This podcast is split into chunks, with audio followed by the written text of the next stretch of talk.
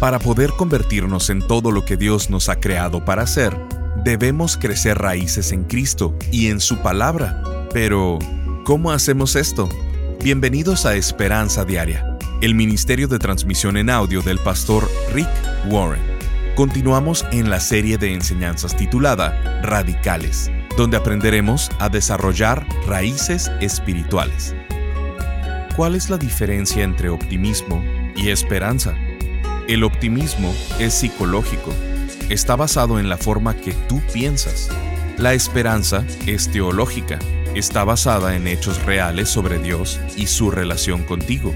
En la transmisión de hoy de Esperanza Diaria, el pastor Rick nos dice que el optimismo es pensar positivamente, pero que la esperanza es una confianza apasionada. Se trata de confiar en alguien que puede hacer la diferencia, y ese alguien es Dios. Escuchemos al pastor Rick en la primer parte del mensaje titulado Esperanza Radical. Al finalizar la Segunda Guerra Mundial, un submarino estadounidense regresaba de la guerra y se dirigía a un puerto del estado de Virginia, pero algo terrible pasó. Justo antes de llegar al puerto, se hundió hasta lo más profundo de la bahía. Nada malo le pasó durante la guerra, pero llegando a la bahía, se hundió. La Guardia Costera envió buzos a examinar el submarino y a ver qué es lo que había pasado. Los buzos escucharon a un marino golpeando la pared de adentro del submarino en clave morse. El mensaje decía, ¿hay esperanza? Esa es una pregunta muy importante en la vida. ¿Hay esperanza? Vivimos en un mundo caído y las cosas no siempre van bien. Así que la esperanza es esencial. Miles de personas se preguntan eso hoy en día. Quizá estén sentados frente a una montaña de deudas preguntándose, ¿hay esperanza? O quizá estén frente a una tumba haciéndose la misma pregunta. Posiblemente estén sentados en el consultorio de un doctor revisando resultados de exámenes de sangre y preguntándose, ¿habrá esperanza? Tal vez estén esperando la oportunidad de un trabajo nuevo después de haber sido despedidos diciendo, ¿habrá esperanza? ¿O se estarán preguntando, ¿algún día me iré a casar? ¿Algún día podré tener un hijo? ¿Algún día podré formar una familia? Esta pregunta sobre la esperanza es una pregunta esencial de la vida. La humanidad tiene hambre de esperanza y caemos en cualquier idea descabellada, ideas falsas, fraudes para hacernos ricos pronto, caemos en tendencias temporales, tiramos patadas de ahogado tratando de sobrevivir. Cuando crees que te estás muriendo, haces todo lo posible para mantenerte con vida. Cuando piensas que vas en dirección a una crisis financiera, haces hasta lo imposible por mantenerte a flote. Muchas veces podemos ser muy inocentes y caemos en fraudes o estafas que nos dan falsas esperanzas. Todo tipo de desánimo o decepción es resultado de poner nuestra esperanza en algo que no debíamos. Pablo nos dice en la Biblia que solo hay una cosa que puede darnos esperanza eterna, duradera, permanente, y se da solo a través de una relación personal con Jesucristo. En una ocasión, navegaba por el Internet y vi un artículo que decía ocho maneras de tener esperanza en el año nuevo. Así que decidí darle un clic en el artículo para ver lo que decía. Entré a la página y solo fue una falsa esperanza. Tuve que leer todo, pero estas son algunas de las sugerencias que me ofrecieron para crear esperanza en el año nuevo. 1. Toma una taza de té. ¿Una taza de té? Sea amable contigo mismo. Amigos, una taza de té quizá te relaje y te quite el estrés, pero no te dará esperanza. 2. Repite esta frase frente a un espejo todos los días. Yo soy la clave para mi paz. Si yo soy la clave para la paz, o tú eres la clave para la paz, entonces tenemos problemas. Estamos en serios problemas. Somos un caso perdido. No hay esperanza si yo o tú somos la clave para la paz. Esa es la tercera cosa en la lista. Y no lo estoy inventando, ¿eh? Haz un ritual diario, enciende una vela y medita. Eso es literalmente lo que decía. No tienes que creer en ningún ser divino para que funcione. De una manera callada reflexiona con la luz de la vela y siente la esperanza. Insisto, esto quizá tranquilice tu mente. No, no estoy bromeando.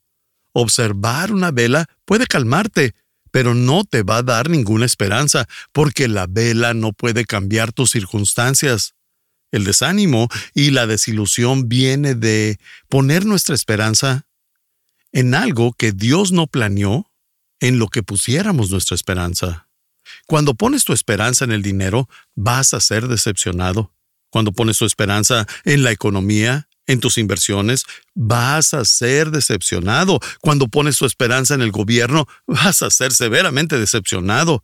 Cuando pones tu esperanza en otra gente o hasta en ti mismo, te vas a decepcionar a ti mismo porque no eres perfecto y nunca habrá persona alguna que cumpla con todos los requisitos para satisfacer las necesidades de tu vida. Solo existe una fuente confiable que nunca te defraudará. En Isaías 40, 31 dice, Los que esperan en Jehová tendrán nuevas fuerzas, levantarán las alas como las águilas, correrán y no se cansarán, caminarán y no se fatigarán. Ese es mi deseo para ti, que corras, que camines y no te canses, que tengas la fuerza espiritual que necesitas. Entonces, continuando con esta serie, hablemos del tema sobre la esperanza radical. Para poder entender la esperanza, primero tienes que entender qué no es la esperanza. La esperanza no son deseos que se te ocurren, la esperanza no es soñar despierto, no son pensamientos positivos, no es ser optimista. Pero no me malentiendan. El positivismo es mejor que pensar negativamente y el optimismo es mejor que el pesimismo. Pero todas esas cosas no podrán cambiar tu entorno.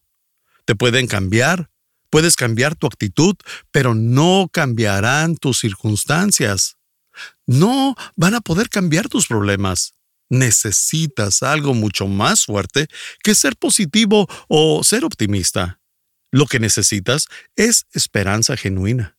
¿Cuál es la diferencia entre el optimismo y la esperanza? El optimismo es psicológico. Está basado en la forma en que tú piensas. La esperanza es teológica. Está basado en hechos reales sobre Dios y su relación contigo. Hay una gran diferencia. El optimismo es pensar positivamente. La esperanza es una confianza apasionada. Se trata de la confianza. Se trata de confiar en alguien que puede hacer la diferencia y ese alguien es Dios. El optimismo dice, no está tan mal, pero puede llegar a ser una negación de la realidad. El optimismo es ver todo color de rosa y decir, no está tan mal, cuando en realidad está muy mal. El optimismo te puede poner unos lentes color de rosa para mostrarte que todo es color de rosa mientras es falso. El sol saldrá mañana y empezar a usar todas las frases de superación en ti para hacerte creer en algo que no es verdadero.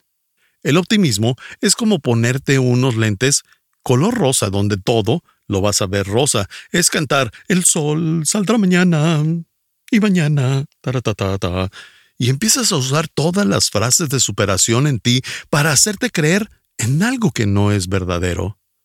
El optimismo nos dice constantemente que no está tan mal. La esperanza nos dice está muy mal. La esperanza nunca niega la realidad. La esperanza dice está mal, está muy mal. Pero aún así, creo en un Dios y confío en un Salvador que es más grande que esta mala situación. No es disfrazarlo, no es fingir, no es lavarte el cerebro tú solo, es tener esperanza en la realidad de lo que Dios ha prometido en su palabra. Si quieres aprender sobre la esperanza, tienes que ir al libro de Primera de Pedro. Bueno, Primera de Pedro es llamada la Carta de la Esperanza. Es un libro pequeño que casi está al final del Nuevo Testamento y es una carta escrita por Pedro. Solo tiene cinco capítulos. Pedro les escribe a los cristianos que sufrían persecución en el Imperio Romano. En aquel tiempo que él lo escribió, Nerón era el César de Roma. Y me imagino que sabes lo que Nerón estaba haciendo. Estaba alimentando a los leones del Coliseo con cristianos. Los clavaba en cruces a lo largo de la vía Apia, después los cubría con brea y los encendía con fuego como antorchas. El ser un cristiano en esa época significaba la muerte. Si seguías a Cristo, morías. Así de simple. Los cristianos eran buscados, perseguidos, acosados. Y Pedro escribe la carta a la gente que estaba sufriendo. Si alguna vez atraviesas sufrimiento, necesitas leer el libro de Primera de Pedro una y otra y otra y otra vez. En los primeros siete versos del primer capítulo de Primera de Pedro encontraremos las cinco raíces de la esperanza radical las cinco razones por las que podemos tener esperanza cuando otra gente se sienta sin esperanza. Número uno. Dios me escogió antes de que yo lo escogiera a Él. Esto es lo primero que me da esperanza, el que Dios me hubiera escogido mucho antes de que yo lo escogiera a Él. Estás escuchando Esperanza Diaria. En un momento el pastor Rick regresará con el resto del mensaje de hoy. Si te perdiste alguna porción de este mensaje, lo puedes escuchar a cualquier hora en pastorricespañol.com. Todos soñamos en convertirnos en la persona que Dios ha planeado. Si quieres crecer, si te quieres desarrollar, si quieres ser mejor mañana, tienes que hacer cambios radicales ahora, convertirte en una persona radical. La palabra radical es una palabra que hoy en día es mal interpretada porque las personas no conocen su significado original. No es ser fanático ni extremista. La palabra radical viene del latín radicalis, que significa enraizado.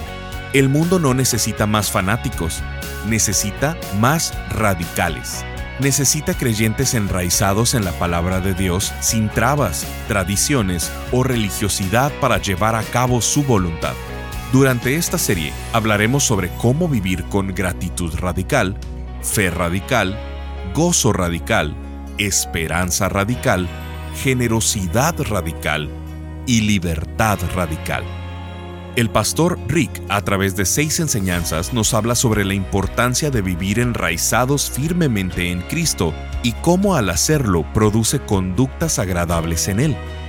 Colosenses capítulo 2 versículos 6 y 7 dicen, Ahora bien, de la misma manera que recibieron a Cristo Jesús como Señor, deben comportarse como le agrada a Él, es decir, enraizados en Él, y que sea Él quien les haga crecer Queremos que tengas esta serie en tu audioteca para tu continua edificación.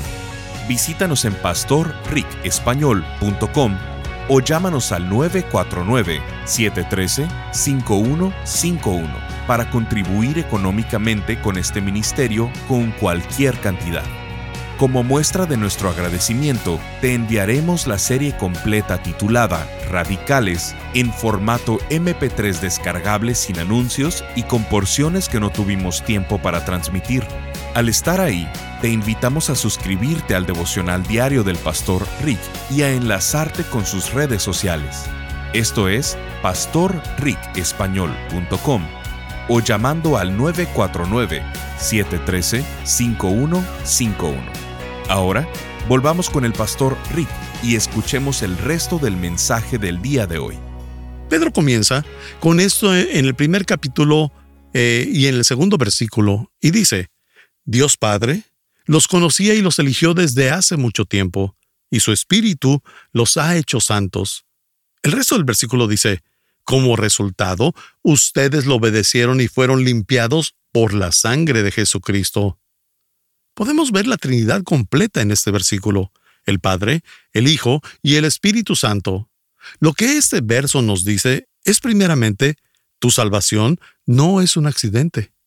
Mucho antes de que escogieras a Dios, Él ya te había escogido a ti, fue su idea. Aún antes de que Dios creara el universo, Él decidió crearte a ti. Él te hizo para amarte y pensó en ti mucho antes de cualquier otra cosa. Tu salvación no fue una casualidad. Todo era parte de su plan y Dios te quiere en su familia. Fuiste escogido de acuerdo al propósito de Dios. Dios tiene un propósito para tu vida. ¿Y cuál es ese propósito? Él dijo que quería hacer gente santa. El propósito de Dios al crearte y ponerte en la tierra es para hacerte santo para el cielo, para prepararte. Antes de que puedas llegar al cielo tienes que ser transformado. El poder entender esta simple verdad, Dios me escogió antes de que yo lo escogiera a Él, te dará una gran seguridad, una gran esperanza porque sabrás que has sido escogido por Dios. Todos sabemos lo bueno que se siente el ser escogidos. Cuando te escogen para un equipo, ¿recuerdas en la escuela? ¿Cómo odiaba ser el último en ser escogido para formar parte del equipo? Querías ser el primero en ser escogido para el equipo. Te encantaba cuando alguien popular o el mejor deportista te escogía para estar en su equipo. Te daba más seguridad, te elevaba la autoestima. Nos gustaba que nos escogieran para recibir reconocimiento, que nos señalaran, que nos dieran un propósito. Cuando Kay, mi esposa, me dio el sí, mi autoestima se aumentó de una gran manera. Pensé, dijo que sí, dijo que sí. El honor más grande que podrás recibir es este. Dios te ha escogido para que pases la eternidad con Él. ¿Eso es importante? Claro que es muy importante. Dios te ha escogido para pasar la eternidad junto a Él y Él te escogió antes de que tú lo escogieras a Él. Número dos, Dios siempre me trata con misericordia. Dios siempre me trata con misericordia. No olvides que Pedro le está escribiendo a la gente que ya es creyente. Ya están en la familia de Dios. Le escribe a cristianos y les dice esto en Primera de Pedro 1.3 que toda la alabanza sea para Dios el Padre de nuestro Señor Jesucristo. Es por su gran misericordia que hemos nacido de nuevo. Recuerda la palabra misericordia. Entre más entiendas el significado de la palabra gracia, más vas a ser impactado por la gracia, porque no la merecemos. No tenemos ningún mérito. No es algo que puedes ganar o merecer o trabajar para adquirirla es solo un regalo de la misericordia de Dios. El amor de Dios y tu salvación no están basadas en lo que tú hagas y cómo lo hagas. No puedes hacer que Dios te ame más de lo que ya te ama, ni tampoco puedes hacer que te ame menos. Su amor está basado en su misericordia por ti. La Biblia nos dice en Tito 3:5, Él nos salvó, no por las acciones justas que nosotros habíamos hecho, sino por su misericordia. Esto es muy importante que como creyentes lo entendamos. Cuando nosotros nos equivocamos, cuando hacemos algo mal, Dios no se enoja con nosotros, Dios no quiere vengarse, Dios no empieza a planear cómo nos va a arruinar la vida para que paguemos. Dios siempre actúa en misericordia hacia nosotros, siempre actúa así. ¿Por qué? Porque estás cubierto por la salvación de la sangre de Cristo cuando lo recibiste. Así que no importa cuánto te equivocaste, porque cuando recibiste a Jesucristo, estás cubierto por la salvación de su sangre. Así que no importa cuánto te equivoques o hagas algo malo en el futuro, Dios te dice que Él responderá en misericordia. Eso me da esperanza. Me da una esperanza de que no importa qué tan mal haga las cosas o cuántos errores cometa, Dios va a ser misericordioso conmigo. Y es por esa gracia que yo he nacido espiritualmente en su familia. He vuelto a nacer. Has nacido en la familia universal, en la raza humana, cuando naciste físicamente, pero volviste a nacer espiritualmente cuando aceptaste a Cristo en tu corazón y en tu vida. Ahí entraste a la familia de Dios. Tenemos privilegios. Observa la palabra privilegio. Él nos dice que nos ha dado el privilegio de nacer nuevamente. Existen privilegios por pertenecer a la familia de Dios. Por ejemplo, podemos llamar a Dios Padre. Le puedo decir a Dios Papi, Padre, porque pertenezco a su familia. Y si tú has aceptado a Cristo, entonces también tú estás en su familia. Por eso somos hermanos y hermanas en la familia de Dios, y la familia de Dios la familia espiritual va a permanecer por siempre. Él nos da apoyo espiritual aquí en la tierra y una relación para la eternidad. Una de las grandes cosas que pasan por estar en la familia de Dios es que puedo pedir cualquier cosa que necesite y Dios me dice que me va a ayudar. Recuerda que como un padre cuida a sus hijos, Dios dice que Él va a cuidar de su familia. Ya he mencionado que más de 20 veces en el Nuevo Testamento Dios nos dice, pide. Dios nos dice en Mateo 7:7, pidan y se les dará, busquen y encontrarán, llamen y se les abrirá, pidan cualquier cosa en mi nombre y yo lo haré. En Juan 15:16 nos dice, les he encargado que vayan y den mucho fruto, y que ese fruto permanezca. Así el Padre les dará todo lo que pidan en mi nombre. Una y otra vez la Biblia lo dice. En Santiago 4, 2 al 3 dice, no tienen lo que desean porque no se lo piden a Dios. Él está esperando para satisfacer tus necesidades. ¿No tienes por qué? Porque no se lo pides a Dios. Hace un tiempo recibí una carta de Larry Young, presidente de la compañía de bebidas Snapple. Así que Larry Young, presidente del refresco Dr. Pepper, Snapple, me escribió una carta en respuesta a una carta que yo le había escrito un mes atrás. Yo le dije, señor presidente, usted ha retirado mi sabor favorito del mercado. Me gustaría muy humildemente sugerir que eso fue un error. Mi bebida favorita es el Snapple sabor cirugranada. No de granada, es ciruela con granada combinada y es de dieta. Yo creo que mucha gente no la consumía porque posiblemente creían que solo era granada, pero en realidad era ciruela con granada. Sabía a ciruelas. Así que le escribí al presidente de Snapple. Yo no conocía a esta persona. Le dije en la carta, creo que su plan de mercadotecnia estuvo mal porque no lo llama locura de ciruela. La gente sabrá con este nombre que es sabor ciruela no cirugranada. Eso suena como una fruta que nadie ha escuchado antes. Así que llámele locura de ciruela y regrese la bebida al mercado. Así que la carta que recibí en respuesta decía así, Querido señor Warren, qué amable suena. Muchas gracias por su interés apasionado por la bebida Snapple. Con tantos sabores dentro de la familia de Snapple, no nos es posible ofrecerlos en todas las regiones. Desafortunadamente, el sabor cirugranada de dieta es uno de esos sabores que ya no está disponible en la costa oeste de Estados Unidos. Sin embargo, acepte usted esta caja de edición extremadamente limitada de la reserva privada Locura de Ciruelas Napple. Solo para usted. Espero que usted y sus amigos más allegados puedan disfrutar de esta edición limitada. ¿Qué les parece?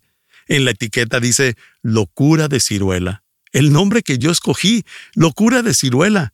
Y a un lado de Snapple dice, querido doctor Warren, siendo Snapple una bebida refrescante de gran sabor, que trae sonrisas a las personas, ciertamente no se compara con la comprensión que usted ha traído a muchas personas cada día. Sin embargo, espero que usted le dé la oportunidad a otros sabores porque yo creo que va a encontrar uno que disfrute tanto como Cirugranada.